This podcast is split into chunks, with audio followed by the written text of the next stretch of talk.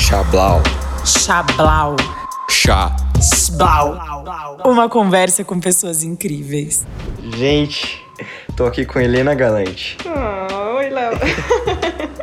Eu adoro fazer podcast, mas eu amo muito vídeo. E eu, eu queria muito que as pessoas fizessem a imagem de você sorridente, com um fone azul. Eu acho isso maravilhoso. Eu tenho essa impressão gravando podcast também, que tem horas que eu vejo umas coisas tão bonitinhas assim. Eu falei, ah, eu tenho Uhum. vontade de escrever, só pra ver se as pessoas Sim. sentem. Mas eu acho que a gente faz barulhinhos com a voz que dá pra entender mais ou menos o que, Sim. que tá acontecendo. e você tá com um lacinho no cabelo também. Com é bolinha muito adulto preto. isso, Léo. É, preto com bolinhas brancas. Eu tenho um lacinho na cabeça, laço de fita na cabeça. ok, eu vou começar com uma pergunta muito séria, Helena Galante. Eita, nós. Qual que é o futuro do jornalismo? O futuro do jornalismo. Ai, meu Tô Deus. brincando, não precisa responder, É não. que, eu- que eu respondo, hein? Acho que a gente vai chegar nesse ponto. Qual é o seu trabalho hoje? Você tem um podcast? Meu trabalho hoje, eu sou editora na Vejinha, na Veja São Paulo.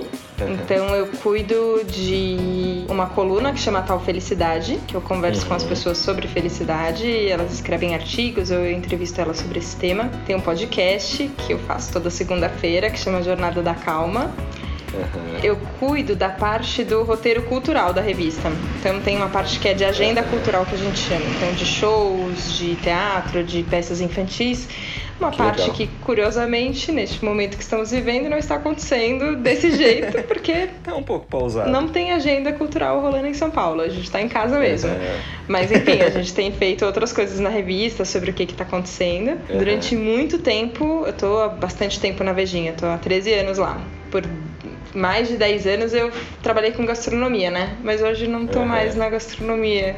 Hoje eu só tô cozinhando em casa. Fiz panquecas hoje, eu recomendo. Deu muito certo, Que Léo. gostoso, que gostoso. Então, show. Eu sempre gosto de perguntar um pouquinho sobre onde que a pessoa tá agora. Só pra gerar uma curiosidade que é, como essa pessoa chegou aí Como? como Heleninha? Onde, onde a Heleninha nasceu? Eu nasci aqui em São Paulo. Né? Olha Porque só. aqui em São Paulo, numa maternidade que não existe mais. Ela foi Poxa. demolida e construíram um prédio em cima. Por muito Bacana. tempo eu passava na frente e ficava muito triste, falando, poxa, o lugar que eu nasci não tá aqui mais, mas tudo bem. Aqui você nasceu e você cresceu em qual bairro, assim? Bom, quando era pequena eu morei em vários bairros. Eu morei na Vila Clementino, eu morei em Edianópolis e Uhum. aí eu mudei pro Itaim, que é onde eu moro até hoje, no Itaim Uhum. Bibi. Itaí Bibi. Mas eu nunca morei fora de São Paulo. Eu sou bem paulistana mesmo. Uhum. Aí trabalho na revista Veja São Paulo, é uma coisa bem paulistana mesmo. Só não Bem falo o meu. Mentira, falo o meu também. Pô, meu. Pô, meu, eu falo meu, deixa eu falar meu, sou paulistana. Sim, tem todo esse direito. Você cresceu em casa, apartamento? Apartamento, bem criança de apartamento mesmo, brin Uhum. descendo pra brincar no prédio, assim. Eu, eu nunca morei em casa, aliás. Curioso isso, né? Uhum. Tenho curiosidade de saber como é que é morar em casa. Mas nunca morei, só morei em apartamento mesmo. É, E eu gosto, acho, acho que é gostoso também, Uhum. mas tenho curiosidade de ver como é que é uma casa, com quintal. Você morou em casa, né, Léo? Sim, eu morei em casa a minha vida toda e hoje eu moro em apartamento, né? Quando eu me mudei pra São Paulo, eu me mudei pro apartamento. E é totalmente diferente, assim. Pra mim, na minha cabeça é totalmente diferente, no sentido de praticidade, assim, né? Tem porteiro que recebe sua encomenda, que não sei o quê. Só que só que casa tem uma vibe tão gostosa de quintal, de cachorro, sabe? Assim, de. Eu sinto um pouco de, de falta disso, assim, de ter um quintal pra brincar, pra correr, enfim. Entendi. E quando, e quando você descia pra brincar com, com a galerinha, você tinha algum melhor amigo ou melhor amiga? Olha, eu sempre. Eu lembro de ter muitos amigos, assim. Eu acho que até. Até a terceira série, eu estudei num colégio pequeno, eu, eu tive poucos amigos que continuaram dessa época bem pequenininha. Mas eu tenho uma Uhum. irmã mais velha, então eu sempre brinquei muito com a Marina. A gente brincava Uhum. muito juntas desde pequena. E sempre tivemos muito amigos do colégio. Eu lembro de um prédio que a gente morava, que tinham outras três irmãs que moravam num outro apartamento, então a gente brincava muito juntas e tal. Uhum. Mas quando eu mudei de colégio na terceira série, aí foi o colégio que eu estudei até o terceiro colegial. Então as minhas Uhum. amigas amigas são minhas amigas até hoje e eram desde essa Uhum. época que a gente era bem bebê, assim. Então Entendi. era. E era muito disso, de passar a tarde na casa de uma ou de outra. Minha Uhum. mãe ia levar a gente, buscava, trazia as amiguinhas pra cima e pra baixo. Gostoso. Sempre gostei muito de brincar junto. Que gostoso. E você era mais energética, assim? Ou era mais de boinha? Ou era mais danadinho? Ou era mais... E- Como que é? Eu vou contar que eu tô gravando aqui e a minha mãe tá na sala do lado. Ela não sabe a Ih. Pergunta, mas vamos saber se ela vai adivinhar pela resposta. Manda um beijo pra ela. Manda um beijo, mãe. Ela te mandou um beijo. Ela tá mandando outro beijo pra você, pronto. Quando eu criança, assim, eu não era muito de. Eu era bem arteira, assim, eu quebrei bastante coisa. Minha mãe conta que eu quebrei a perna quando eu ainda engatinhava. Eu ainda nem andava, eu quebrei a perna em dois Caraca. lugares. E aí eu engatinhava com gessinho, assim. Então eu acho que eu não era muito tranquila, porque afinal, como é que a pessoa conseguiu quebrar a perna antes de andar? Mas eu consegui. É, eu quebrei o braço quando eu tinha 12 anos, no gol, Caraca. porque, enfim, não tinha muita Uhum. vocação pro gol. Fui parar no gol, quebrei o braço numa cobrança de pênalti e tal. tudo. Então eu era meio danada nesse sentido, mas eu sempre fui muito de ler. Era muito uma criança Que dos legal. livros. Coleção da Bruxonilda, assim, carregava pra cima e pra baixo. Eu a Bruxonilda, levava no restaurante, ficava. Então eu parecia até um pouco mais quietinha por causa disso. Assim, eu gostava muito de ficar de ficar lendo em casa e tal. Mas eu descia, andava de patins lá embaixo com as meninas e tal. Mas eu não era Que muito do gostoso. esporte. Fui descobrir o esporte bem mais tarde, assim. Que legal. E você lembra... Você lembra o que você sentia nessa época? que eu sentia.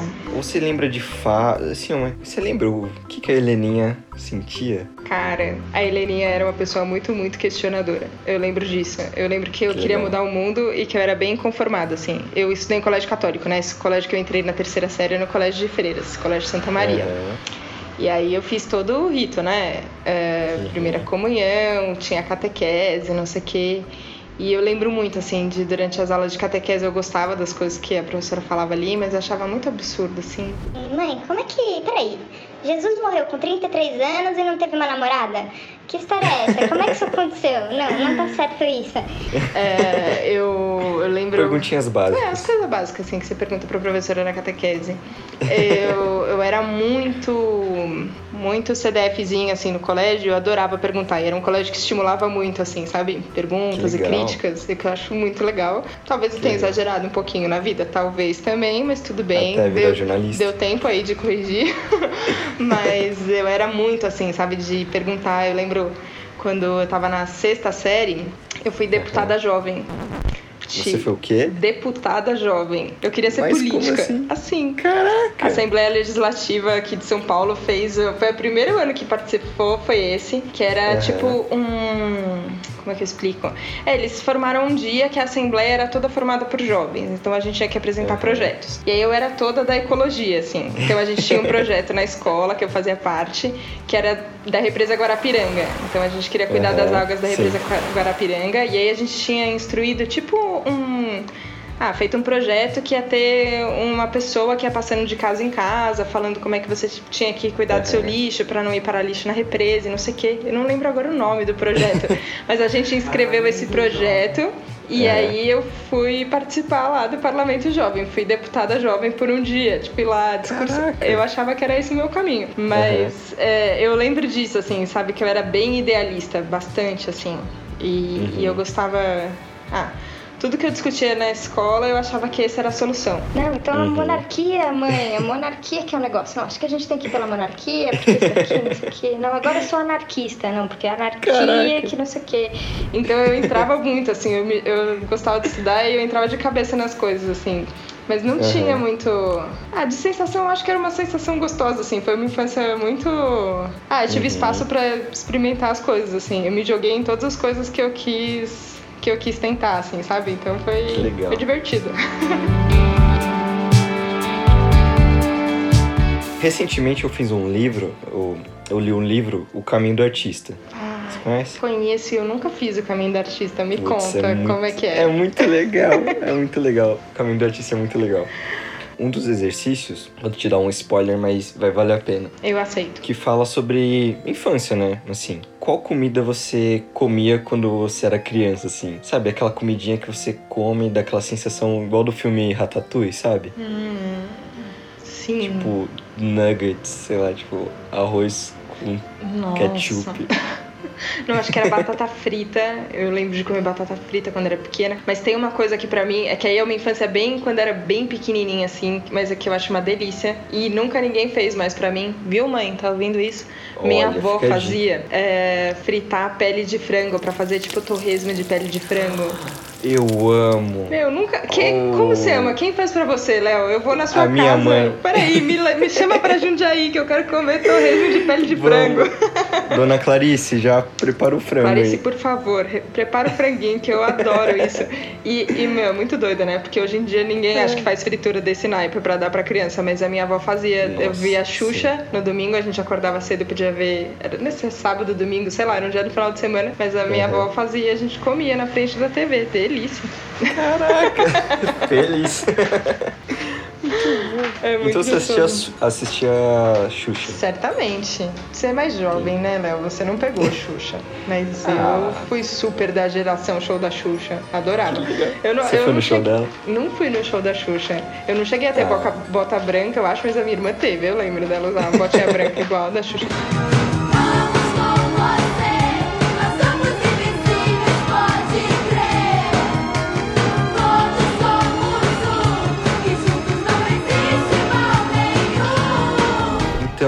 Você cresceu, era uma menininha de condomínio, né?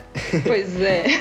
Foi lá pra escola. Você tirava boas notas? Era bem questionadora, né? É, Mas você tinha boas notas. Você tinha dificuldade em alguma matéria? tinha educação física. Era a única Olha matéria que eu não. é, Era conceito, né? Na escola que eu estudava não era nota, era A, B, C, D, E. Era insuportável, assim, porque era tipo isso. A e B em todas as matérias, mas em educação física quase sempre era um C. E eu ficava Putz. muito frustrada, eu era bastante competitiva, achava, tipo, terrível. Como é que eu não conseguia fazer? Como é que eu não sabia pular corda? Eu tinha várias coisas.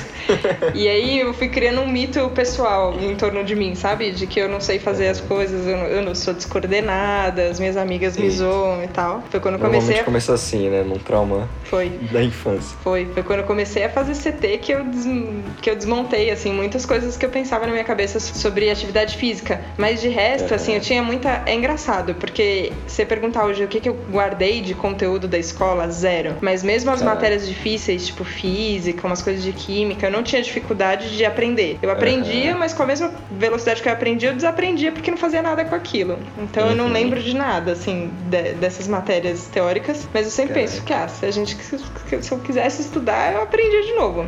Mas agora só Uhum. não quero mesmo. Explica pra galera aí o que, que é CT. CT, Centro de Treinamento. Bom, eu estudo na Coexiste já há seis anos. E há quatro anos, acho que um pouquinho mais de quatro anos, eu decidi fazer o treinamento físico no, no CT, no Centro de Treinamento. Fiquei namorando um tempo a Shell e o Dani, que eram os dois professores que, que cuidavam do CT na época. E eu Sim. olhava assim e pensava várias coisas a respeito de ah, academia, não, não sou boa. Não, não preciso me preocupar com isso. Não Meu esporte sou C ruim sou ruim, vou tirar C, vai ser terrível. É, e aí quando você entra, tem uma anamnese, né? Uma conversa que eles fazem pra, pra saber um Uhum. pouco o seu passado. E na época, eu, quando eu entrei, eu ainda tava trabalhando muito forte com gastronomia, né? Então era uma coisa Uhum. assim, eu comia feito louca. Feito louca não, Uhum. era bem moderado até, mas eu comia de tudo, assim, comia muitas coisas. né? Uma Sim. grande parte da minha vida era comer. E curiosamente também isso, eu não tinha problema de engordar muito, não era uma coisa que mexia muito com o meu- Uhum. com o meu físico, porque ah, era bem feita a função a trabalho mesmo. Só que aí Aham. quando eu entrei, eu descobri que eu gosto muito. Não é que eu gosto Caraca. pouco, eu gosto muito. Eu adoro, assim. Caraca. Adoro. Aham. Adoro musculação, adoro calistenia, adoro alongamento, funcional. legal. Todas as coisas que eu achava que eu não gostava antes, eu gosto. Que legal. Foi legal, que foi uma descoberta. Eu faço CT também, eu adoro, adoro. E a gente tá fazendo online agora, né? Tipo, Sim. por videoconferência. E rola, né? Sim, É impressionante muito. isso. É muito. acho top. Voltando pra pelinha de frango, Pelinha de frango. você sentia muita diferença, sei lá, quando você tava na oitava série? Ou sei lá, você olhava pros mais velhos, assim, e pensava que era uma coisa muito longe? Nossa, Assim, ó, certeza. Com o que você pensava? Certeza. Primeiro, eu achava que aos 18 você era muito adulto, né? Porque Sim. afinal, tipo, eu tinha 14. Nossa, quando eu tiver 18, aí sou muito adulto. Já saí do colégio, já terminei o colegial. Aham. Eu imaginava assim. E como a minha irmã é mais velha, eu achava que eles eram os mais velhos, né? Então, desde uma Aham. coisa assim, bem besta, de olhar pros meninos mais velhos e falar, nossa, mas eles são tão lindos, né? Meu Deus, tão inatingíveis. E achar que eles eram muito maduros, muito mais, muito Aham. mais tudo. É, mas eu tinha assim uma coisa de me achar, não, eu sou, eu sou já muito adulta também, sabe? Aham. Muito, não, sou adulta, porque Eu sou adulta. e eu gostava de conversar com os adultos, então eu conversava com os adultos também, mas eu acho que eu não tinha noção. É engraçado isso. Hoje, às vezes, eu olho pra uma pra estagiário na revista, assim, sabe? Com 19 Sim. anos, você olha, você fala, nossa, essa pessoa se acha muito adulta, mas não é adulta. mas ela se acha. E eu me achava muito adulta. Com 17 anos eu tinha certeza que eu era muito Aham. adulta, mas não era, não. Eu lembro que quando eu era criança tinha lançado aquele Yakut. Sim. Era um verde ou azul, não lembro. Que era pra adulto, alguma coisa assim. Daí eu pensava que se eu tomasse aquilo eu ia virar adulto automaticamente. Você queria comprar no mercado só pra virar adulto. Mas sabe Fui que enganado. essa, isso daí você perguntou quando eu tinha, tava na oitava série, mas na verdade eu tive várias fases na vida de olhar e falar, nossa, eu lembro quando eu fiz 30 anos, eu tinha assim uma Uhum. imaginação de uma grande coisa que ia acontecer a hora que eu fizesse 30 anos. Porque, meu, é 30 anos. Tipo, Aham. não é mais 29, são 30 Vai ser a anos. mudança, né? Nossa, e não acontece nada. Tipo, literalmente nada. e aí, às vezes, eu já tenho, assim, algumas amigas mais perto que ficam, nossa, próxima idade redonda é 40 anos, e agora 40? Eu falei, cara, não aconteceu nada com 20, não aconteceu nada com 30, não vai acontecer nada com 40, é só isso aí. A gente continua fazendo idades e pronto. É, é um pouco sobre isso que eu queria falar, sobre essa questão de você tá lá na escola e você fica vendo que tem mais velhos. Como que foi essa sua transição pro primeiro colegial, terceiro ano, até se tornar a última turma, tipo, terceiro ano ali, terceiro, não lembro como que É, chamava. terceira, é, terceiro colegial, terceiro ano. Colegial. É. É tipo, quando você, como foi essa transição até a formatura, assim? Cara, que aconteceu uma coisa. Na oitava série, no meu colégio, tinha um grupo de teatro que você podia participar a partir da oitava série, que chamava Palhaços Uhum. Graças a Deus.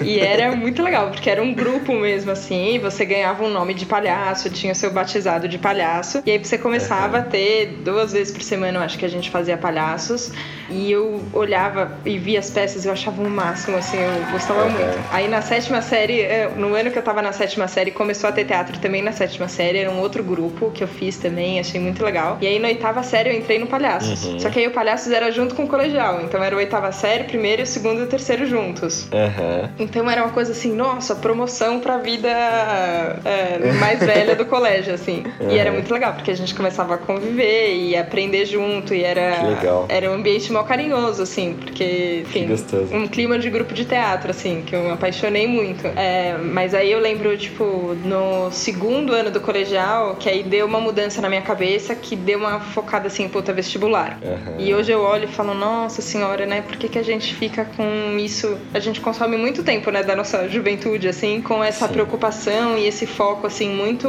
muito fechado. Mas eu lembro que, que bateu isso. Mas, Uhum. nossa, fazia tempo que eu não lembrava dessa época. É Gostoso pensar nisso, assim. Mas é uma época de muitas mudanças, né? Uma coisa de muitas descobertas, assim. E eu acho que teve. Ah, desde descoberta vocacional até descobrir um pouco o seu lugar no mundo mesmo, né? Assim, como é que você se comporta com as pessoas, como é que você ganha mais autonomia, assim. Eu lembro, sabe, de começar a poder andar sozinha na cidade em São Paulo. Isso não é comum, Léo. Vou te contar. pegar ônibus. Pegar ônibus, primeira vez em São Paulo, tipo, você tem que ser muito responsável para os seus pais Sim. te deixarem andar de ônibus. Eu não pego até hoje ônibus. Eu ouvi isso no outro episódio. Eu fiquei, Eu fiquei pensando em me dispor a ser sua tutora no Ah. caminhar de ônibus, porque não tem problema, ainda mais quando você tem Google Maps no celular. A gente sa- Sim. Não faz sentido esse medo de ônibus, Léo. A gente vai ter que trabalhar isso aí. Fechou. Então, ó, quando eu terminar a quarentena, Pronto. a gente vai fazer um rolê de ônibus. Vamos fazer um rolezão de ônibus, vai ser ótimo. Muito bom, muito bom. E, e nessa época, você tinha uma lista de profissões que você queria seguir? Tinha uma que você queria muito ou não fazia ideia? Vamos lá. Tinha sua família falando alguma coisa? Eu acho que o que a minha família falava e falava bastante era você tem que fazer uma faculdade. Não existia Uhum. muita possibilidade de não fazer faculdade. E como eu Ok. gostava de estudar, eu acho que eu também nunca nem tinha pensado. Eu vi a Marina falando disso, né? Sobre faculdade. E eu acho que tem isso muito forte, né? Na, na, na cultura mesmo, assim, de que você tem que ir pro ensino superior e tal. Então tinha isso de que nunca passou pela minha cabeça não fazer faculdade. Na Aham. sétima série tinha um programa da Capricho, sabe? Era revista de menina. Você não lia Capricho, Sim. Léo. Mas eu lia Capricho. Eu ganhei a assinatura da Capricho quando eu fiz 13 anos e eu achei o máximo. E Nossa, aí que presente. foi muito legal. Vários quizzes pra saber se os meninos gostavam ou não da gente. É terrível. Era bem pouco feminista a minha juventude, porque. Tudo bem. Mas no colégio teve uma excursão pra redação da Capricho. E Que eu legal. fui e eu me Uhum. apaixonei, assim. Falei, caraca, é Caraca. muito legal esse negócio de jornalista. Olha que incrível. tipo, você faz matérias e, e sai no papel aqui, é tudo colorido e é bonito. Eu pirei, E pirei, pirei na, na Capricha. É, legal. E era uma coisa que, ah, eu gostava. Então, desde a sétima série, eu, eu tinha uma coisa de que eu queria fazer jornalismo. Aham. É, quando eu comecei a fazer teatro e que eu me apaixonei por teatro também, aí eu falei, eu quero fazer teatro também. E eu fiz, Que né? legal. Você fez? No terceiro colegial, eu comecei o curso técnico de teatro. Que legal. Fiz Célia Helena, tirei DRT, fiz a formação, são três anos de formação. Caraca. Foi. Não sabia. Pois não, é. mentira, eu, eu sabia sim. Sabia ou não sabia? Como? Como eu sabia sabe? sim. Eu tava de- andando de carro com a Carol Trigues. Com a Carol Trigues e mais alguém. E a gente tava andando por São Paulo, indo pra algum lugar, algum lugar que eu não lembro. E daí a gente passou nessa escola. Celia. Célia é? Helena. Daí eu acho que ela falou: Ah, aqui que eu estudei, aqui que a Helena estudou. Eu falei: A Helena? Eu falei, cara, foi alguma Sim. coisa assim, eu não lembro direito. Quando eu cheguei na Coexiste, foi uma das primeiras pessoas que eu vi foi a Carol, e eu fiquei olhando pra Carol e falei, eu conheço a Carol, eu conheço a Carol, e aí eu cheguei que eu conheci ela do Célia. Mas aí eu fiz o terceiro colegial, junto com toda a piração de vestibular, eu tava junto já vivendo uma outra coisa, que era um curso profissionalizante, que eu Uhum. amei, amei do Uhum. começo ao fim. Aí eu fiz o, o terceiro ano do colegial e os dois primeiros anos da faculdade junto com Célia. Então, eu tinha uma coisa assim, que eu queria ser jornalista. Na hora que eu fui preencher a coisa do, da FUVEST lá, a gente tinha um projeto no colégio no terceiro ano que você tinha que escrever alguma coisa, ou fazer algum projeto visual, ou fazer um filme, fazer alguma coisa. E eu sempre fui a do escrever, né? Eu fazia monografia, fazia artigo, eu escrevia. E fazia trabalho Sim. de grupo e escrevia pra todo mundo, escrevia. Aí no terceiro colegial eu falei, pô, eu só escrevo, né? Eu podia tentar uma outra coisa. Aí eu fiz um projeto de foto com a Silvia, com uma amiga minha. Foi muito legal. legal. E a hora que eu tava com isso na cabeça, a hora que eu fui preencher lá o negócio da FUVEST, eu falei, pô, mas será que é jornalismo mesmo? Será que eu quero uma coisa tão cabeçuda? Será que eu não quero uma outra coisa? Putz, sei Aham. lá, será que eu não quero fazer gastronomia? Tive uma crise existencial, assim, sabe? Aham. Aí depois eu falei, não, volta, você quer fazer jornalismo mesmo. Vai pro, Que pro que você queria. Aquele momento de indecisão. Muito, né? Porque parece isso, que você vai fazer um X que vai mudar pra sempre a sua vida. Porque agora você fez o X ali na FUVEST não tem mais volta. Você fala, "Ai, Aham. gente, não é assim. Tem que contar isso Aham. pras crianças, Léo, que não é desse jeito, mas tudo bem. Criancinhas que estão escutando esse podcast, não é assim. Vestibulandos, não é verdade.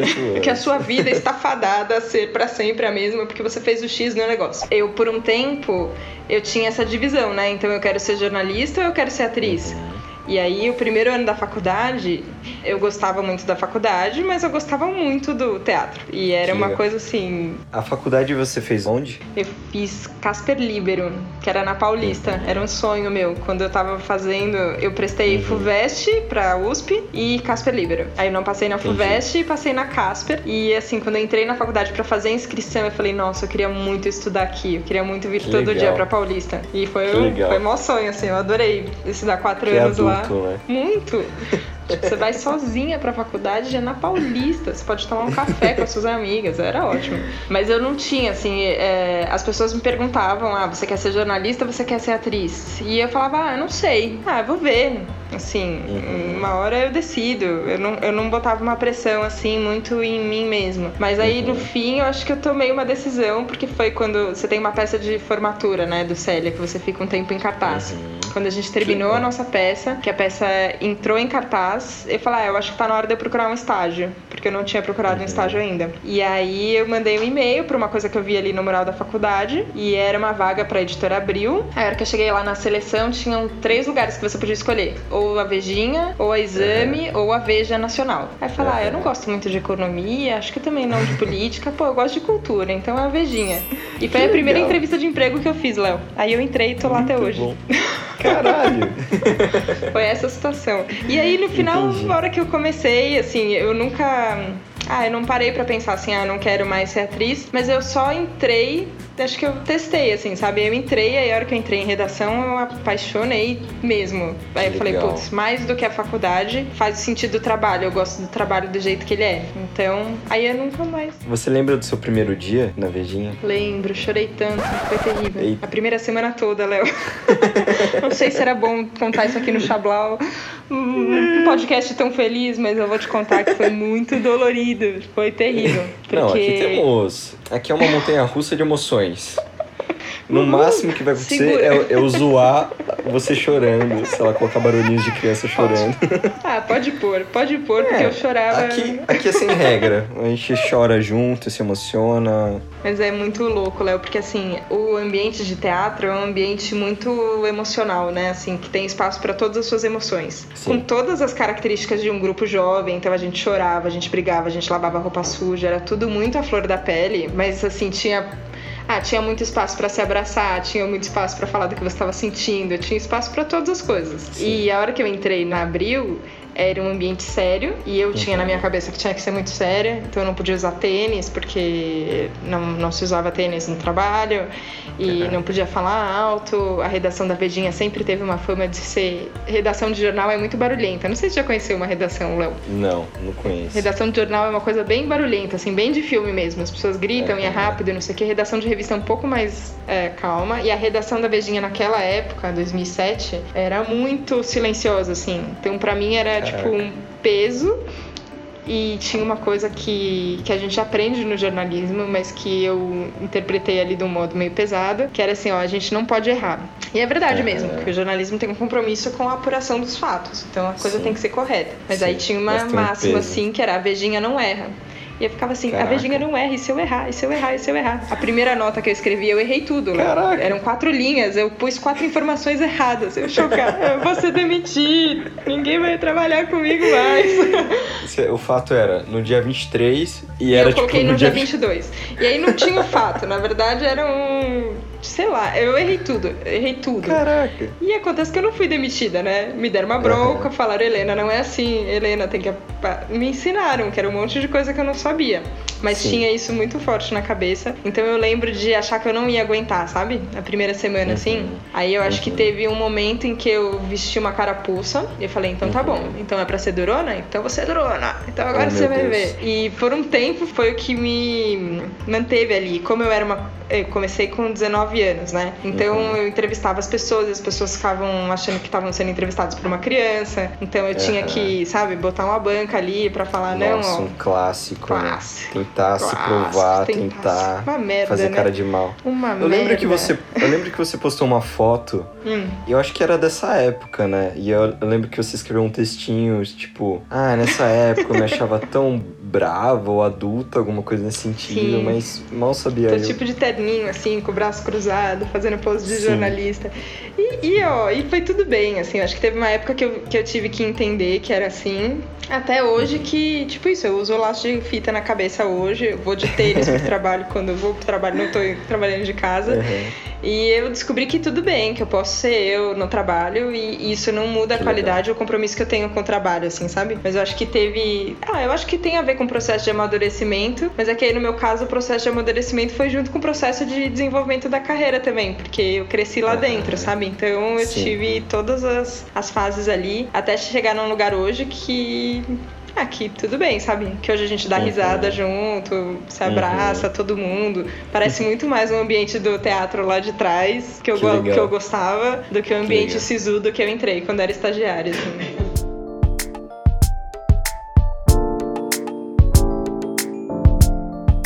Ok, então a gente tava falando um pouco.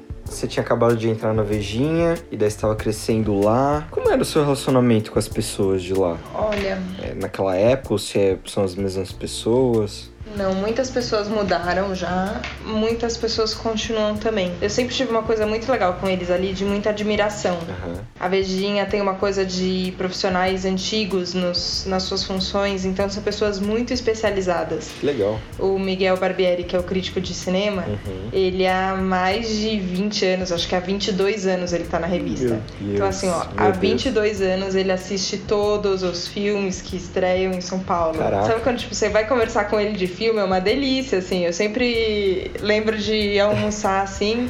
Aham. Falar, nossa, como ele entende, tipo, meu Deus. o, o Arnaldo, que era, o Arnaldo Lorenzato, que era o meu chefe na gastronomia, que foi quem me ensinou ali a, a degustar, a harmonizar, a, a fazer resenha crítica sobre restaurante. É, Aham. O que eu tenho de vida, ele tem de profissão, assim. Então eu lembro de falar, nossa, ele já comeu tudo, ele já foi em todos os Caraca. restaurantes, ele já tomou todos os vinhos, uau. Então eu sempre tive uma coisa muito de admiração, assim. Tinha uma coisa Aham. que era que, que era daquela época lá, Aham. antes dos anos 2010 lá, que tinha uma rigidez no, no trato com as pessoas, então era uma coisa muito muito mais séria, assim. E eu acho que tinha uma coisa de eu ser mais fechada, sabia? Que eu, eu acho que eu tinha dificuldade de, de me relacionar com as pessoas de um jeito que não fosse mesmo? o jeito do colégio, assim, sabe? Eu, eu tinha uma imagem do que, que era ser profissional, então eu, eu era mais tímida, eu era mais fechada, eu falava Sim. menos no trabalho, então eu tinha uma dificuldade maior, assim. E aos poucos essa admiração continua e eu Uhum. continuo, assim, eu pago um pau, realmente, pra todo mundo que tá lá. Eu acho a galera foda mesmo, é muito legal trabalhar com gente tão Puta, um pessoal culto, assim, sabe? Muito bom. É, eu aprendi muito de texto, eu aprendo Aham. muito de texto com todo mundo que tá lá. São pessoas de texto muito bom, que me ensinaram, assim, sabe? Isso eu também, eu gosto muito de falar, é, principalmente porque ah, é meio raro, às vezes, no jornalismo hoje em dia, assim, pessoas virarem editor tão cedo quanto eu virei e tal. E às vezes as pessoas pedem, sabe, tipo, gente do- Aham. de jornalismo de faculdade, vem entrevistar e tal. Eu faço muita questão de falar que eu fui muito Aham. ajudada, eu fui muito ensinada, as pessoas me pegaram muito pela mão, assim, sabe? Então eu sou muito grata, eu tive chefes muito bons, pessoas muito legais que compartilham. E hoje, como eu tô um pouco mais na linha de frente ali, né? Então tenho equipe que trabalha comigo, que é mais adulto Sim. ainda, mas é muito legal porque é muito parceria, Sim. assim, sabe? É um, é um lugar muito legal de estabelecer, da gente trabalhar junto. A gente trabalha muito, são muitas horas, é bem puxado, mas é uma coisa que Uhum. a gente estende o braço pro amigo do lado, assim, sabe? A hora que precisa de uma ajuda, a hora que precisa. Às vezes é de uma opinião, sabe? Putz, lê esse texto aqui, vê o tom, como é que tá. Tô gravando esse vídeo aqui, ó. O que, que você acha? Desse Uhum. jeito é bom, desse jeito não é bom. Isso é muito legal, né? De ambiente de trabalho que. Ah, que é turma, né? Equipe trabalhando junto. É muito legal. Que da hora. Em paralelo a isso, o que, que você fazia fora do trabalho? Você fazia algum esporte? Você viajava? Namorava? Ficava em casa? Eu namorava, né? Vamos combinar que eu gastei muito tempo da vida namorando. Você namorou quantas vezes? Ah, eu namorei bastante. As minhas amigas me zoam que eu tive um namorado pra cada momento da vida, assim, sabe? Pra cada Então capítulo. eu tive o namorado do colégio, eu tive o namorado do teatro, o namorado jornalista. tipo, mas isso foi mudando, assim, mas era uma coisa que eu pensava muito tempo nisso. Era quase uma. Ah, uma prisão mental, assim mesmo, Uhum. sabe? É, namorei pessoas muito legais. Sou grata a todos eles. Foram, foram relacionamentos muito legais mesmo. Mas eu percebo que eu colocava muita energia mental mesmo Aham. nisso, assim, sabe? Aham. Que era muito. Ocupava sua mente, é um assunto que ocupava muito sua mente. Sabe, eu vou dizer, vou fazer uma referência a comédias românticas. Não sei se você é do time, Léo, comédias românticas Assisti ou não. poucas. Comer, Rezar, Amar, você leu? Não, Você leu ou viu o filme Vai com a Julia Roberts? não. Poxa, Mas Léo, depois do Caminho do. Artista, leia Comer, Rezar, Amar, é lindo. Você vai Ok, adorar. Ou tá não, bom. não sei. Mas no começo de Comer, Rezar, Amar, é, a personagem principal, que é uma escritora, é, ela acabou de terminar um relacionamento, né? Aham. E ela tá falando com uma amiga, e ela fala assim, ó, desde os meus 18 anos, ou eu tô namorando ou eu tô terminando o namoro. Namorando, terminando o namoro. Namorando, terminando o namoro. Sabe? Eu só Meu fiz Deus. isso na minha vida. Eu preciso me conhecer, eu vou pra Itália, eu vou Aham. comer, eu vou parar de fazer dieta, enfim, ela tem uma crise ali toda. E eu acho que eu tinha isso Aham. na minha cabeça de ficar pensando nisso. Hoje eu continuo namorando. Namoro com o Thiago, é muito legal, é uma da hora. Mas Uhum. isso não é mais um. Ah, uma caixinha que eu fico tentando colocar as coisas assim e, e deixa tudo mais gostoso, assim, sabe? Deixa de ser um- um assuntão na cabeça. É bom isso, eu gosto. Que legal. Porque é muito comum a gente, a gente colocar a meta no namoro, né? Tipo, eu preciso namorar. Ai, meu Deus. E daí quando você namora, você fica com, com muito isso na cabeça mesmo, né? E de como manter esse namoro e como... Pra onde que vai. E tem muita insegurança, Sim, né? Sim. Entendi. E, e você viajava? Como que era? Sim, temos um capítulo grande de viagens. quando eu tinha 16 anos, quando eu tava mais pra fase anarquista, assim, eu viajei a primeira vez sozinha. Eu fui pra Porto Alegre pro Fórum Social Mundial. Olha que revoltadinha. Para o quê? Fórum Social Mundial. Meu Deus. Sabe? É. Tinha o Fórum Uhum. Econômico de Davos e tinha o Fórum Social Mundial. Eu fui pro Fórum Social Mundial aos 16 anos. Foi meu primeiro atentado à bomba, Léo. Eu nunca contei essa Meu história. Deus. Sim. Não foi um atentado à bomba, era só uma ameaça, mas a gente tava numa faculdade, tipo, tinha vários eventos em Porto Alegre. Uhum. É um evento que tinha um acampamento, tinha um acampamento da juventude, mas eu não fiquei no acampamento, minha mãe não deixou. Eu pude ir desde que eu Uhum. ficasse no hotel, eu não podia ficar no acampamento. Foi um... Fizemos ali um meio termo, eu fui, mas fiquei no Uhum. hotel. Era a condição. Era condição, mas tinham muitos eventos, assim, né? Tipo, tinham muitos sociólogos falando, políticos, antropólogos, era uma coisa bem. é, E também tinha um monte de jovem lá fazendo festa. Era legal. Mas aí a gente tava numa faculdade que tocou um alarme, evacuou o prédio, não sei o quê. Aí era uma Caraca. suspeita de bomba, que no final não tinha É. uma bomba, não foi nada. Oh. Mas foi minha primeira suspeita de bomba, foi com 16 anos.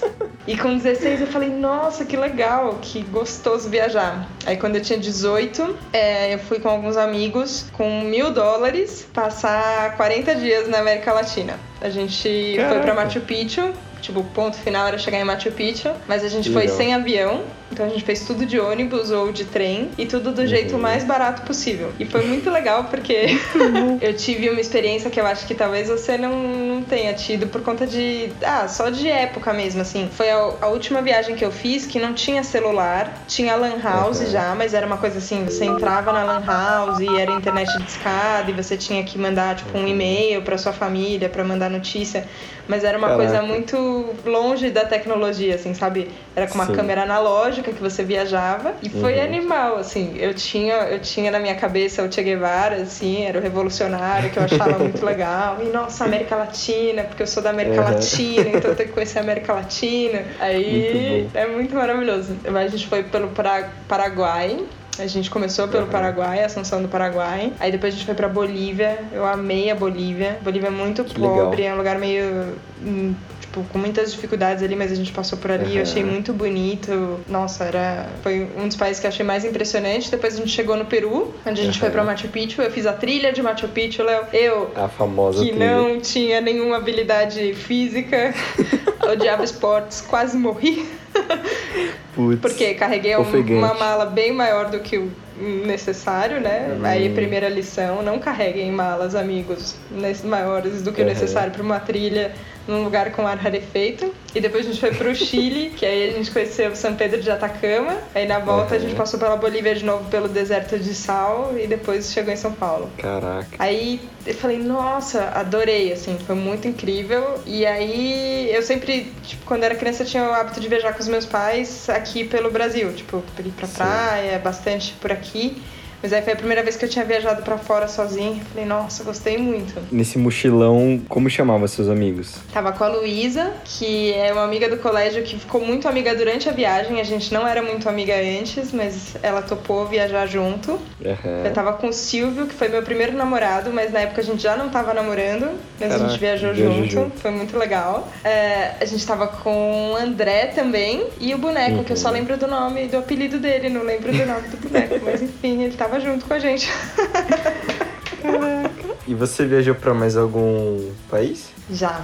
Aí depois que eu comecei a trabalhar, eu comecei a, a viajar mais, assim. Então eu teve uma vez que eu fui pra Argentina sozinha, Uhum. É, aí eu fui pra, pra Ushuaia, lá pra onde tem bastante gelo, assim, bem no fim do, do mundo. No pico. Teve um período que fui morar junto com o namorado, né? Meio que casei, assim. Aí depois Uhum. que esse relacionamento terminou, eu falei, não, preciso fazer um mochilão na Europa. Aí Aí foi. não, então eu vou viajar e tal. E foi uma época que eu tinha várias amigas morando em vários lugares da Europa diferentes. Então eu Caraca. tava com uma amiga morando em Londres, aí eu fui pra Londres, fui ficar na casa dessa amiga. Aham. Tinha uma amiga que tava morando em Paris, aí eu fui pra Paris ficar na casa dessa amiga. Aham. Aí eu conheci Espanha, conheci Portugal, tipo, mas foi meio passando, assim. Aham. Também com malas maiores do que eu deveria. Só muito recentemente eu aprendi, Léo, a viajar com mala do tamanho decente. Uma hora aprende. Mas uma hora a gente aprende. Mas foi a primeira vez que eu fui pra Europa, depois eu gostei muito, assim, achei muito legal de, de ir. Aí depois com outras amigas eu fui pro Marrocos, que eu achei mega legal. Que legal, que legal. Uma amiga minha foi pra Índia, aí eu fui passar. Acho que foi a viagem mais esquisita que eu já fiz foi a da Índia, assim. É. Depois do mochilão daqui da América Latina, que foi meio treta, porque eram, enfim, Uhum. É, perrengue. lugares meio perrengue. A Índia é mega perrengão. Você não Caramba. falou disso com a Carol Roja, você tinha que perguntar mais da verdade. Índia pra Carol. Tem que gravar episódio 2. Nossa, tem que fazer um episódio Porque- só sobre a Índia com ela, né? Por favor, eu gostaria muito de ouvir, porque ela conhece Sim. a Índia bem, assim. Eu fiquei Sim. um tempinho lá, só, só turistei, mas ela conhece mesmo. Eu preciso Mas eu gosto entrevistar o, o Edu Torres. Ele foi pra Índia cinco vezes. Eita, não sabia. Léo, você é vezes. muito legal, porque você se interessa muito pelas pessoas e você descobre coisas delas. Eu Isso é muito coisa. legal. Você Hoje- sabe coisas das pessoas. Eu acho que eu sempre fiz um chablau, assim, com as pessoas. Chablau já era natural em você. Já era natural. Hoje mesmo a gente tava. A gente tomou café da manhã juntos. E a gente mora num condomínio, né? Aqui, dois, duas torres. E tem três apartamentos, né? Com a galerinha da COI. Né? Então eu moro com a Gabs, mais uma galerinha. E tem a outra casa que é a Brenda, o Paulo, o Aislan, tem uma galerinha lá. E a gente tomou um café da manhã juntos, assim. E a gente começou a falar alguma coisa sobre o Chablau, né? Que eu tava falando que eu gravei com o Victor, né? Com meu primo, alguma coisa assim. E daí falou, ah, você devia gravar com o Paulo, Paulo Fialho, né? Sim. Eu falei, sim, eu preciso gravar com ele mesmo, assim. E, e teve um dia que eu, puta, eu fiz um Chablau Rapidex com ele, assim. tipo, sei lá, a gente tava voltando de Uber do trampo dele. Daí, tipo, faltava, sei lá, 10 minutos pra chegar. Eu falei, ó, conta sobre sua vida em 10 minutos, assim. E ele, vral. E daí eu falei hoje de manhã pra galera: Galera, vocês sabiam que ele já morou na Alemanha? Já? já. O Paulo morou, morou, tipo, seis meses na Alemanha. Tipo, ninguém que mora com ele sabia, sabe? Eles dividem casa com o Paulo e não sabem como. Ó, tá vendo? Você tem um talento pro jornalismo, Olha Léo. só, quem diria. Você é um comunicador nato, tá vendo? Não é só audiovisual, não. Nem vem. Jornalismo na veia. Eu acho o jornalismo uma coisa muito legal, assim, muito legal. A, a experiência que eu tive com jornalismo foi com coexiste.info, que a gente foi cobrir o Rectal, lá em Santa Rita do Sapucaí. É verdade, eu tive uma experiência de redação, assim. Sim. Que tava a Ana como editora, tinha a galera de repórter, e eu fiquei parzinho do Tuves. E daí eu comecei a rodar a cidade com o Tuves, entrevistando as pessoas, e eu filmando com o microfone, assim, ele entrevistando. Foi muito legal, foi muito legal. Gastou sola de sapato, ó, que legal. Sim. Então, ok, então você viajou. Você tem algum grande ensinamento sobre viagem? Tipo, passem protetor solar, sei lá. Um grande ensinamento sobre viagem. Olha, foi uma coisa que me ensinaram na Índia e que valeu. Que é assim, ó, coma onde os locais estão comendo. Ou. Porque Caraca. na Índia é muito doido, assim, ó, porque os padrões de higiene são muito diferentes dos nossos, né? sim. Sim. Os lugares têm uma cara muito estranha e normalmente a gente confia no nosso julgamento, né? Pra Aham. escolher as coisas. Aí você fala, ah, esse lugar aqui tem uma cara de limpinho, ah, esse daqui eu reconheço como uma lanchonete, como um café. Só que normalmente esses lugares de fachadas meio adaptadas são lugares pega turista, assim. São Caraca. lugares para os turistas comerem. Aham. Não são lugares onde os locais estão comendo. E Aham. normalmente onde as pessoas locais comem, é, a comida é boa e o preço é mais justo. Uhum. Isso vale pra Índia, num lugar em que às vezes era isso, assim, a gente chegava em lugar que você falava, meu Deus, mas ok, tem um monte de gente aqui comendo, então deve ser ok, Não beleza. Como pra lugar super turístico, tipo, sei lá, você vai pra Itália e aí tem um lugar que é isso, assim, sabe? Tipo, Caraca. tem só turista. Você vê, não tem nenhum italiano comendo lá dentro. Você fala, não Hum. sei se, se. É uma dica boa de comida, Nossa, assim. uma não é- dica não é genial, eu diria. é, tem que prestar atenção e ficar de olho, assim. E normalmente isso não vai ser nos lugares mais perto dos pontos turísticos e tal. Tá. Mas eu fico de olho, assim. Às vezes, sabe, tipo, você não sabe pra onde vai, fica olhando, observando alguém, vai Ok. seguir, chega num lugar bom, às vezes. Eu acho que esse ensinamento tem que virar uma frase, assim, sabe? Uma, uma foto Um sua. card. Um card, uma foto sua e essa frase. A galante Helena, sabe? É, 2020. na verdade eu queria ter sido guia de viagem, mas não deu. então...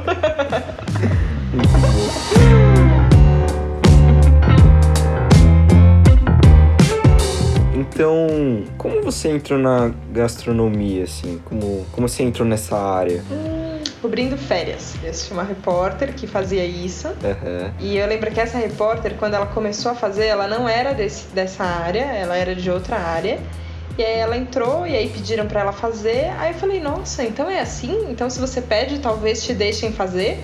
Aí fiquei com isso na cabeça. Eu lembro que era um dia que eu tava tomando café, assim, sabe? É, Uhum. só ouvindo as pessoas, ainda bem tímida e tal. E aí essa repórter, depois de um tempo que ela já tava fazendo, era coluna de comidinhas. Aham. É, eu na época fazia teatro infantil, cobria teatro infantil, então eu ia às peças Caraca. infantis pra avaliar as peças. Era uma coisa como eu já tinha feito teatro pra mim era mais normal e tal, eu, eu gostava muito. Mas aí ela foi sair de férias e aí eu vi uma movimentação de agora quem vai fazer, cheguei e falei, e eu? Eu posso fazer. Se alguém me ensinar, eu posso. Ué, eu posso, beleza.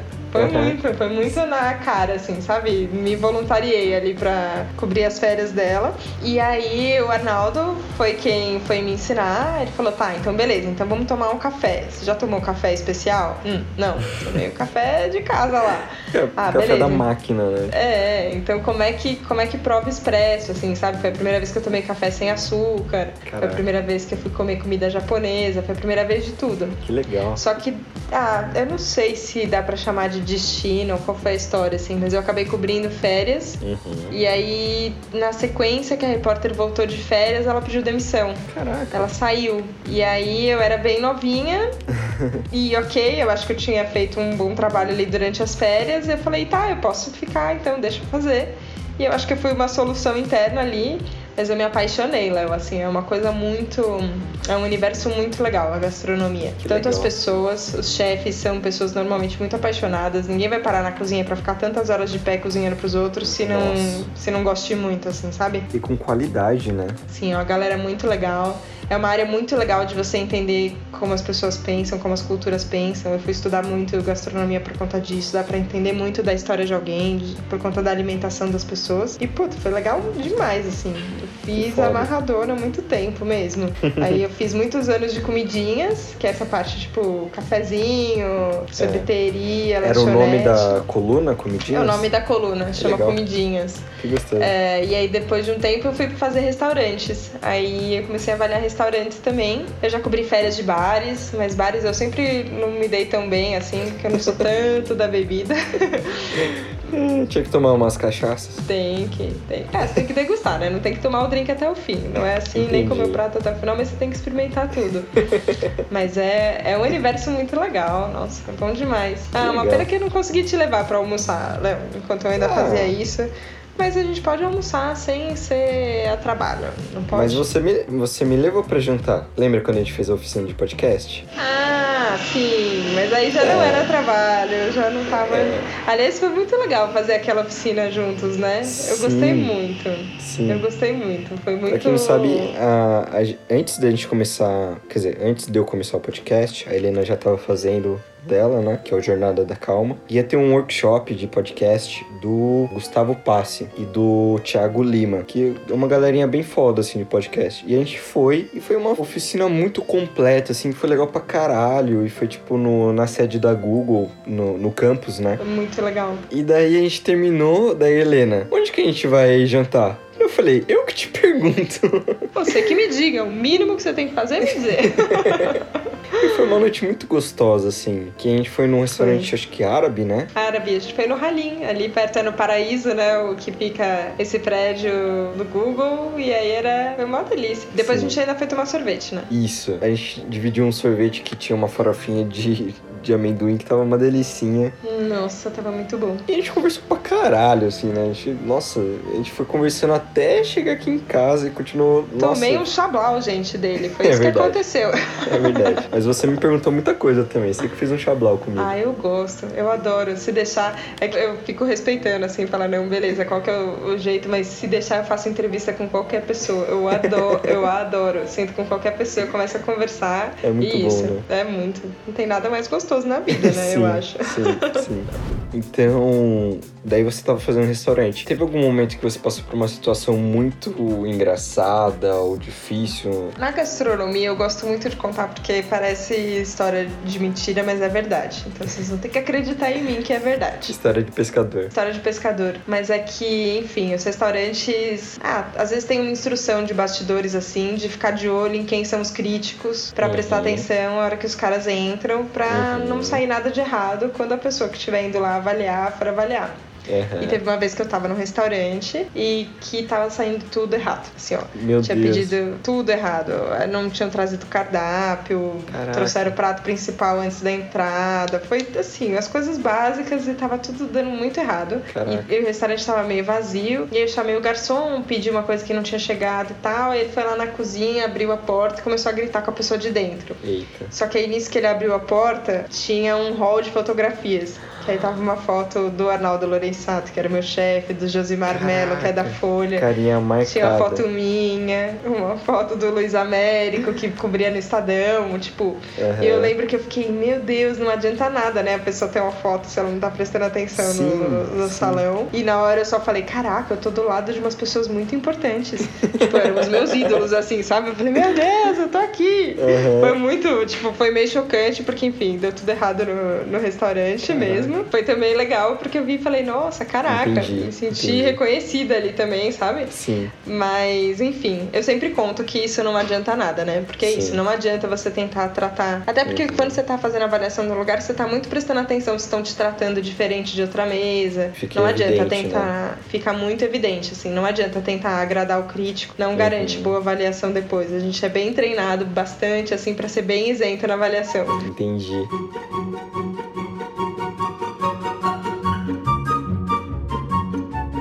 Você conheceu o Ti? Como eu conheci o Ti. Ti, Romão, beijo, amor.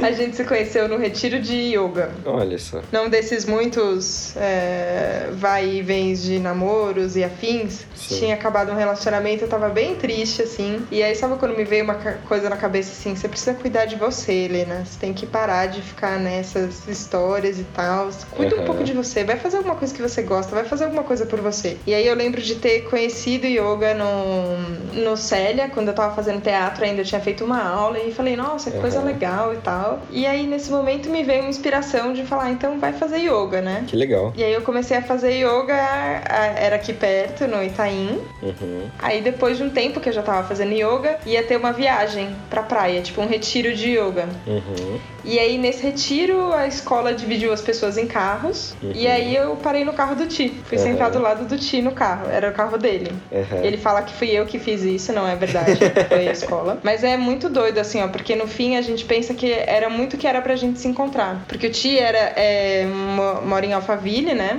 Uhum. E ele fazia yoga em Alphaville. Foi onde ele conheceu o Jornamal, que foi quem trouxe ele pra Eu ia Coexiste. perguntar sobre isso, que eu sei que ele. Foi. Olha só, sabia que ele. Não, é muito, é muito intrincado, assim. Só que o professor do Ti lá em Alphaville era o Juca. Uhum. E aí, o Joaquim Roxo. E aí o Juca tinha uma unidade lá dessa escola de yoga que a gente fazia em Alphaville. Essa unidade fechou e o Juca começou a dar aula aqui no Itaim. Aham. E o Ti não fazia o menor sentido, porque ele saía de Alphaville e vinha pro Itaim só pra poder fazer aula. E ele fazia aula particular com o Juca. Então eu nunca tinha conhecido o Caraca. Ti na escola. Entendi. Mas ele vinha até o Itaim pra fazer. Só que Uhum. aí ele resolveu vir também nesse retiro de yoga lá Uhum. em 2013 que a gente se conheceu. Entendi. E aí a gente, enfim, foi junto no mesmo carro, foi conversando bastante na ida, conversando bastante na volta. Uhum. Aí tiveram muitas historinhas, né? Até a gente temos aí ó, grandes histórias, grandes momentos, é, mas depois de um tempo a gente começou a ficar, depois a gente parou de ficar, depois a gente ficava de novo, aí a gente parava, tinha um Vai, monte de história, mas é muito doido, porque tinha uma coisa de que. Ah, que a gente sempre conversou muito, a gente era sempre muito amigo, assim, sabe? Que legal. A gente se metia em rascada e acabava procurando um ou outro pra conversar ali depois. Uhum. Hoje, quando eu penso assim, a quantidade de coisas que teve a acontecer, sabe, pra gente se conhecer. E Uhum. aí, enfim, foi num chá de bebê do Juca, quando o Uhum. Juca teve o primeiro filho, é, antes dele nascer um pouquinho. O Ti encontrou a Joana Mal lá e ele tava pensando em, em morar fora do país. Ele, enfim, tava um outro momento. Rende um grande chablau também, Sim. essa história toda dele. Sim. Mas ele fez uma pergunta pra Jo, tipo assim, ah, você conhece algum psicólogo, alguém que possa me ajudar? Eu não sei que decisão tomar na vida. Caralho. E a Jo já tava na Coexiste, e como a Jo tinha essa referência do yoga muito forte, ela Uhum. falou pro Ti assim, ó, eu conheci duas pessoas que são duas consciências tipo Krishna e Radha. Caralho. Krishna e Radha pro Ti significava alguma coisa. Se ela tivesse me falado isso na época, não significava Sim, nada. Foi Mas perfeito ele... na didática. Foi muito perfeito, assim. Ele falou, ok, beleza, isso foi num sábado, na segunda começava uma turma nova e ele, na segunda-feira, mandou uma mensagem pra Jo falando, e aí, cadê o endereço desse lugar? Onde é que é? Ela passou Caralho. e ele foi. E ele, tipo assim, você não tinha ido em nenhum programa, não tinha tido contato nenhum com ninguém, mas ele começou o curso. Uhum. E aí, quando ele tava no finalzinho do AVP, foi quando eu topei fazer o workshop. Então Que foi legal. Como que você decidiu, assim, fazer o workshop? Cara, foi assim, ó. Eu tinha ido a primeira vez quando o Ti entrou no curso foi, um, foi uma época que a gente se afastou um tempo. Uhum. É, então eu não. Durante o AVP, o curso A Verdade Presencial, né? O iniciante ali da, da COI, básico. curso básico. Durante quase o primeiro ano dele, a gente se encontrou muito pouco, a gente se via muito pouco. E quando a gente se via, ele só falava da- do curso. E eu ficava, mas que coisa, gente. Não quero fazer esse curso, que esquisito. Normalmente Thiago, é assim, né? Abre e fecha a mão. Eu falei, do que, que ele tá falando? Essa é uma piada interna, gente, desculpa. Sim. Se você não conheceu, vá até a Coexiste, assista um programa Verdade Presencial no YouTube, você vai ver a metáfora do abre e fecha a mão. Você vai entender. Vai entender do que eu estou falando. Eu achava tudo muito estranho, assim, Aham. mas teve um. Ah, acho que um momento que eu baixei a guarda e eu via que ele ficava muito feliz e que eu, eu fui vendo ele ficando cada vez mais feliz, assim, sabe? Que legal. Eu falei, tá, deixa eu ver o que que tá acontecendo com o Ti. Onde é que ele tá indo? O que que são essas coisas? Qual é que é? O primeiro programa que eu fui era um programa que falava sobre hum, imutabilidade. Que não Aham. muda. Aham. E aí o Cauim me perguntou alguma coisa sobre mutabilidade. Eu falei, ah, tipo uma pedra. Ele falou, uma pedra não muda? Eu falei, ah, enquanto eu tô viva, ela não muda. Eu não vi ela mudar. Eu falei, nossa, essa era a noção que eu tinha de mutabilidade. Caralho. E é muito doido, assim, ó, porque depois de um tempo, eu não tinha feito esse, esse link na época, mas depois de um tempo, foi antes de eu conhecer o Ti, é, depois de nem sei eu mais qual relacionamento que foi que tinha terminado, e eu pensei assim, eu falei, nossa, mas todas as coisas acabam, né? Será que Uhum. não tem uma coisa que não acabe? Eu só Caralho. queria uma coisa que não acabasse, uma coisa que não mudasse. Aham. E aí é foda, porque eu cheguei no programa da imutabilidade, né? Bem E discordei o programa inteiro. Discordei de tudo, achei um absurdo. aí quis voltar. Aí eu, enfim, voltei. Aí, quando depois de um tempo, eu já tinha ido acho que em dois programas, o time me convidou pra fazer um workshop. Uhum. E eu falei, ah, tá bom, vamos, eu quero fazer workshop. Eu, eu Uhum. quero, eu quero ir. É, eu senti coisas muito. Ah, muito fortes, né?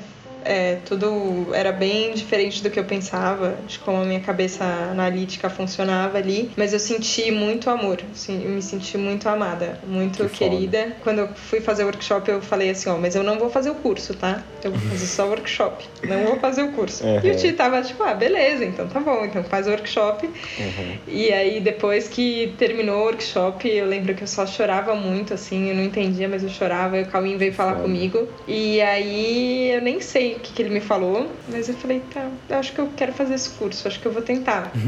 e foi. Ah, foi uma decisão que mudou minha vida, assim. Foi muito. Caralho. Foi muito importante mesmo. Mas o workshop, enfim, eu perguntava direto e o Cauim respondia direto, né? Esse que era o Isso. problema.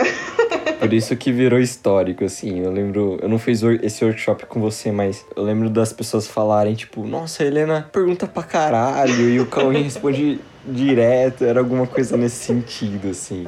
Tá, então você fez workshop, foi foda pra caralho, se emocionou pra caralho, né? E o que te fez fazer o curso? que me fez fazer o curso, eu acho que foi uma sensação. Nem sei dizer exatamente. Eu só senti coisas muito diferentes do que eu estava acostumando, acostumada a sentir. Aham. E eu senti uma esperança, assim, sabe? Eu acho que eu tava num momento muito descrente. Descrente não é a palavra, eu tava desesperançosa, assim, sabe? Uhum. Achava que, puta, era meio isso, a vida era meio correr atrás de ganhar uma grana, correr atrás de ficar um tempo com alguém, mas esse relacionamento uma hora ia acabar e beleza. Era. Eu, eu tava achando tudo muito cinza, assim, sabe? Muito sem Caralho. vida. Sim. E aí eu tive um, uma sensação de vida muito grande. Eu falei, Uhum. nossa, que, que gostoso. Daí eu decidi fazer. Que legal, que legal. Eu agradeço muito, eu já fiz post agradecendo a Helena de antigamente por ter tomado essa decisão, porque eu Que sei que não foda. foi fácil, sabe? Que foda. Do jeito que eu pensava assim na época, era mais difícil de, de tomar essa decisão, mas Caralho. enfim, rolou. Então, obrigada, Helena. Obrigado, Helena. Helena do passado. Muito bom. Então, show. Show. Então, você tava lá, toda pimposinha, indo nos restaurantes, ttt, ttt. Como que foi a transição pro podcast, Jornada da Calma? Pode até falar um pouco em paralelo como que foi seu processo da, na Coexiste, é, relacionado ao trabalho, Sim. enfim. Sim. As coisas caminharam bem juntas mesmo, Léo. Era uma coisa assim, por um tempo eu achava que. Primeiro eu só achei as coisas muito malucas, né? No Uhum. curso. Aí depois eu comecei a entender, aí eu comecei a achar mais malucas ainda, mas comecei a gostar. Foi. Mas eu tinha. Eu não era. Apesar de eu sempre ter sido uma pessoa muito questionadora, eu não tinha ido parar em muitos. Sabe quando tem muita gente que buscou em coisas em muitos lugares? Então testou religiões diferentes, tentou cursos de autoconhecimento, mestres, gurus. Eu nunca tinha chegado em lugar nenhum, assim, sabe? Sim. Eu nunca tinha pensado muito sobre isso. E aí, de repente, parece que abriu um baúzão, assim. Você falava, nossa, tem um mundo aqui dentro, que um milhão de coisas. Eu acho que foi quando eu descobri o autoconhecimento, assim, sabe? Que Sim. tinha uma coisa dentro de mim para ser descoberta. Foi muito legal. Mas eu achava que isso era uma coisa que eu tinha que guardar.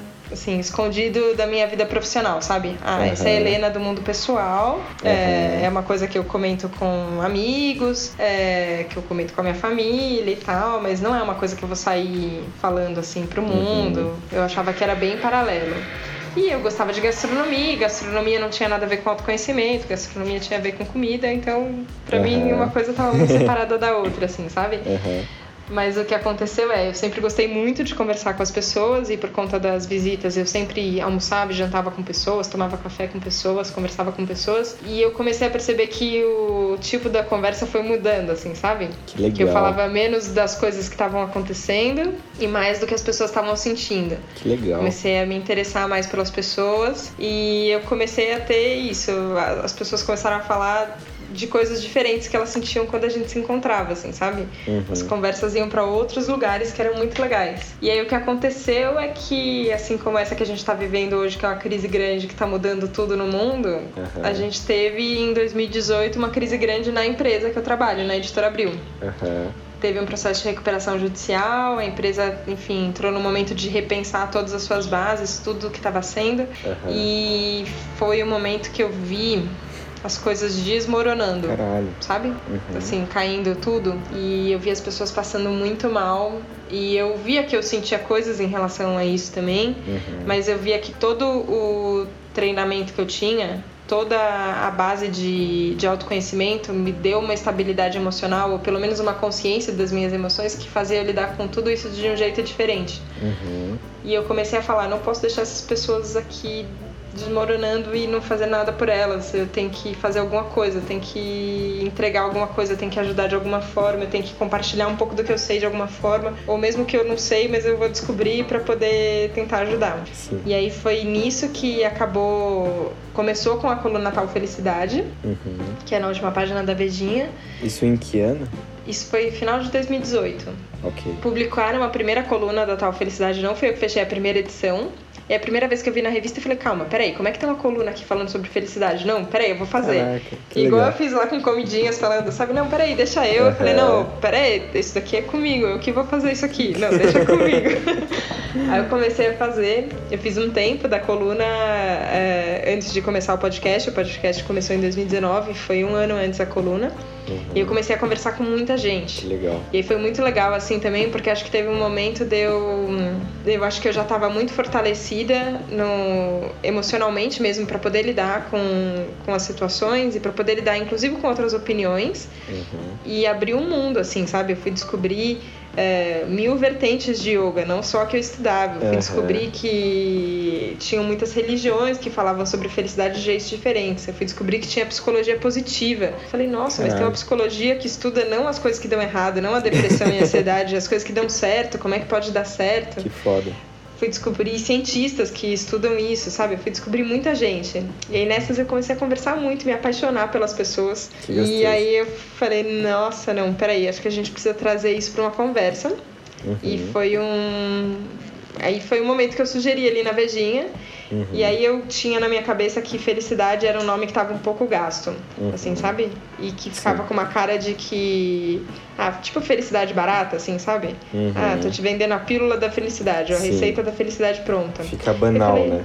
É, e eu sabia que nu- nunca foi isso que a coluna foi, eu acho que a essência da coluna nunca foi essa. Mas na hora que foi começar o podcast, eu pensei, é, eu acho que a gente podia tentar pegar um, um, um, um as- aspecto da felicidade. Eu falei, e aí me veio o nome. Eu falei, e se a gente falasse alguma coisa tipo Jornada da Calma? Caralho. E aí eu ouvi o nome e falei, meu Deus, esse nome é bom, eu vou ter que fazer esse negócio aí. vou ter que colocar isso no ar. E aí foi um tempo ali só de estruturar. Uhum. é, e foi antes, tanto que isso, esse workshop que a gente fez falava de coisas muito básicas Sim. que eu tinha descoberto meio que fazendo sozinho, assim, quebrei Sim. a cara pra subir, eu subi, sabe? Não, não fiz com ajuda de aplicativo pra subir o feed, nossa, deu Uhum. tudo. Eu te contei aquele dia lá feed naquele jantar. RSS. Feed né? RSS, uma coisa que você não quer saber fazer na vida. Sim. Mas foi muito na unha, assim. É, e aí o que aconteceu é que eu acho que tinha um propósito. Tinha não, tem um propósito muito verdadeiro. Então o, o- a proporção que isso tomou dentro da Abril e dentro do meu trabalho foi muito maior do que eu imaginava. Caralho. Porque aí virou o podcast mais ouvido da Abril, aí você fala, meu Deus, Que foda. como é que o nosso podcast que- mais ouvido é um podcast sobre calma? Sim.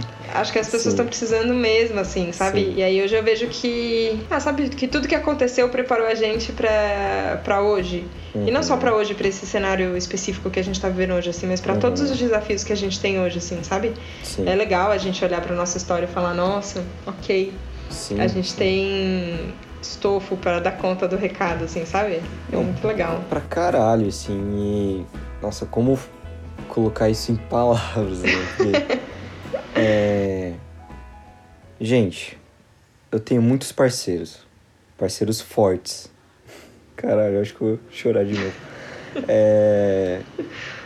Que se dedicaram a ficar bem.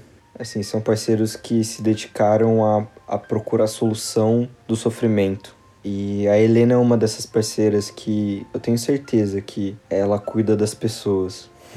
Assim, ó, e ela tudo que ela falar pra essa pessoa, eu vou assinar embaixo. E toda essa trajetória, sabe, tipo, lá no na viagem, o mochilão que ela fez, tudo isso resultou na Helena daqui agora, sabe? E o trabalho que você faz com Jornada da Calma é um trabalho lindo, mas não é diferente do trabalho que você faz digitando ou conversando com a sua mãe. Eu tenho certeza disso, absoluta. Porque antes de você fazer o podcast, você se dedicou em ficar bem. Quando você tá bem, você cuida das pessoas, ou quando você tá mal, olhando pro outro, você fica bem. Então, cara, obrigado por tudo, assim. Obrigado pelo seu trampo. Obrigado. Nossa, meu Deus do céu, Léo. Nossa, obrigada. Eu tenho essa sensação muito forte de parceria com você. E eu acho que esse, puta, esse interesse que você tem pelas pessoas é muito salvador mesmo. Tira a gente de qualquer sensação, a hora que você fala, deixa eu ouvir a história da pessoa que tá aqui do lado, né? É, deixa eu ver a história dessa pessoa com quem eu moro, que talvez eu não tenha descoberto ainda que ela morou um tempo na Alemanha. Como é que foi isso aí? Me conta.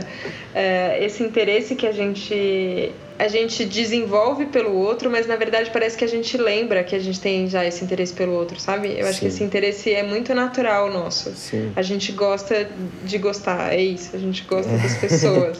A gente gosta de conhecê-las, de tê-las perto, independente de que forma, assim. Uhum. E é muito. Ah, é muito bom a gente saber que a gente não tá sozinho, né? Sim. Eu acho que isso é a única coisa que, quando começou toda essa crise do corona, agora, por exemplo, da quarentena, teve uma hora que eu gelei assim e falei: Meu Deus do céu, como é que eu vou oferecer calma nessa hora? Onde é que. Onde é que. Que resposta que dá pra oferecer? Como é que a gente pode? E aí eu entendi que. Puta, que se eu me colocar lado a lado das pessoas, não importa se eu sei a resposta, se eu não sei. Uhum. Mas é verdade que eu tô lado a lado delas e é verdade que não importa o quanto a coisa esteja desmoronando. Sim. Não importa. Pode estar desmoronando, mas a gente vai estar aqui junto, sabe? Sim. É, e eu só falo isso porque eu tenho muito, muitos parceiros muito fortes, Uhum. uma galera foda do lado, assim, todo mundo tá nessa, assim. E é muito mais gente do que a gente sabe mesmo, sabe? Sim. Nossa. Acho que a gente tem uma. Eu nunca fui religiosa, é, mas eu sempre acreditei muito em anjo da guarda, sabe? Eu sempre Sim. senti muito anjo da guarda muito perto. Minha mãe falava muito de anjo da guarda, minha avó também, meu Que pai. foda. E eu acho que a gente tem muito mais anjos da guarda do que a gente sabe. Tem alguns que a gente vê, uns que a gente não vê. Tem alguns que estão até no Spotify, olha que beleza. Mas são Muito muitos bom. anjos da guarda. Caralho, caralho. Nossa, que, que foda. Tô emocionada aqui, obrigada, Léo. Eu queria que, que você me falasse duas coisas, assim. Acho que pode. É uma pergunta meio junta. É, primeiro, eu queria que você falasse o que você quer falar pro mundo e o que você sempre quis dizer pro mundo. E qual que foi a sua maior mudança na sua história, assim? Desde você, quando você era criancinha pra hoje, ou de quando você era adolescente. Qual que foi a virada? Eu acho que uma pergunta, uma pergunta meio junta, assim. Então, fique à vontade. Sim. Putz, eu acho que a maior virada foi quando eu entendi que as mudanças que eu tanto sonhava em ver, elas iriam acontecer pelo carinho, não pela guerra, Caralho. sabe?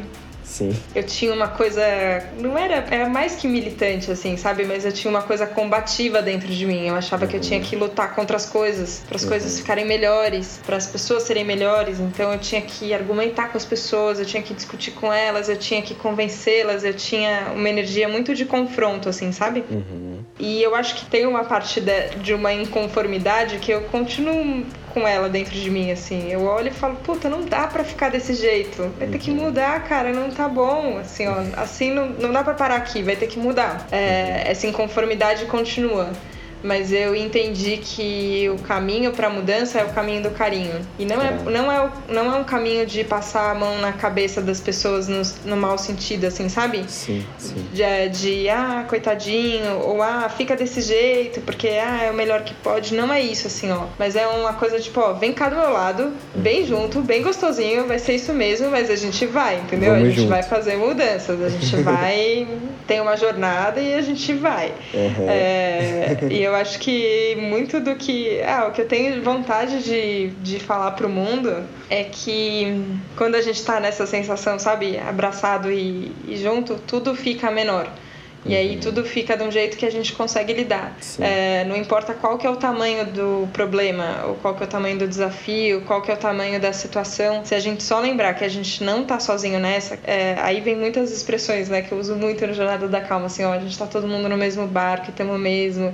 Uhum. Putz, a gente pode respirar fundo e, e escolher de novo e decidir de novo. Tá tudo bem sentir qualquer coisa, ok, mas a Uhum. gente pode escolher agir de uma outra forma, sabe? Colocar uma outra energia no mundo. É muito que eu tenho vontade de fazer. E eu acho que a calma vem muito nesse sentido, assim, sabe? Sim. Eu, eu acho que quando a gente tá com essa energia combativa muito forte, a gente acaba ficando meio desastrado. Então a gente Uhum. pisa numas pessoas, a gente faz umas merdas, a gente, nossa, fica. Você Tiro fala, pro eita, alto." peraí, onde é que foi? O que, que eu fiz? Tiro amigo, assim, sabe? Você faz um monte de coisa. Uhum. E eu gosto da imagem de calma, no, tipo, não, peraí, beleza, o circo tá pegando fogo, assim, sabe? Uhum. É, um, um bombeiro primeiro, a hora que ele entra num prédio pegando fogo, ele sabe qual é a urgência, mas se ele não mantiver a calma, ele não consegue ver onde é que estão as Sim. pessoas, o que, que ele tem que fazer. É, então eu gosto dessa, dessa imagem de calma, seguro, faixa. É, mas não é porque você vai ter que dar conta sozinho. Eu acho que isso é o que eu tenho mais é, tentado me lembrar nisso tudo, assim, sabe? Tem horas que eu ainda me vejo e falo, nossa, eu tô tentando aqui carregar o mundo nas costas sozinha. Você fala, não, não é sozinho. Vai ter que ser junto, vai ter que Sim. ser junto, vai ter que ser contando com todo mundo e todo mundo pode pode se lembrar que faz parte disso, assim, sabe? Uhum. Com calma fica mais fácil.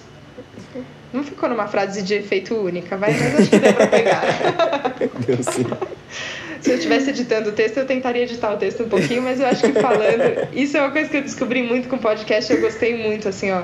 Que É. a gente pode usar a nossa voz pelas coisas. E Sim. que a nossa voz chega nas pessoas, sabe? Sim. É, as pessoas. é, podem se sentir abraçadas pela nossa voz, então a gente não precisa se esconder do mundo, não precisa se guardar do mundo, a gente pode falar, a gente pode se entregar e isso faz as pessoas lembrarem que a gente tá junto. Muito bom, meu amor. É Que isso. delícia! Meu Deus, você tem horas e horas de entrevista. Tem, ainda bem. Ainda bem que você vai poder editar tudo isso depois. Sim, ainda bem que sou eu que edito, né? Porque. Nem pode reclamar Nossa, nem, nem dá, assim. Eu só queria dar um re- recadinho pra galera que é tudo que vocês quiserem falar sobre esse podcast, comentem na foto que eu vou colocar no meu Instagram com a carinha da Helena, toda bonitinha. E lá a gente consegue conversar melhor. A gente se con- concentra todos os comentários lá. Meu Instagram é leo_lf. Em breve eu vou fazer o Instagram do Chablau, mas eu não sei ainda qual vai ser. Boa. Então é isso. Obrigado, Helena. Vão lá escutar a Jornada da Calma Spotify, Brambers e tal. né? Obrigada, Léo. Você é incrível. Que gostoso conhecer mais você. Pra... Ai, que lindo que você tá fazendo isso e usando a sua voz pelo mundo, dando um chablau na galera. Obrigada. Obrigada mesmo. É nóis. Obrigado, meu amor. Chablau. Chablau.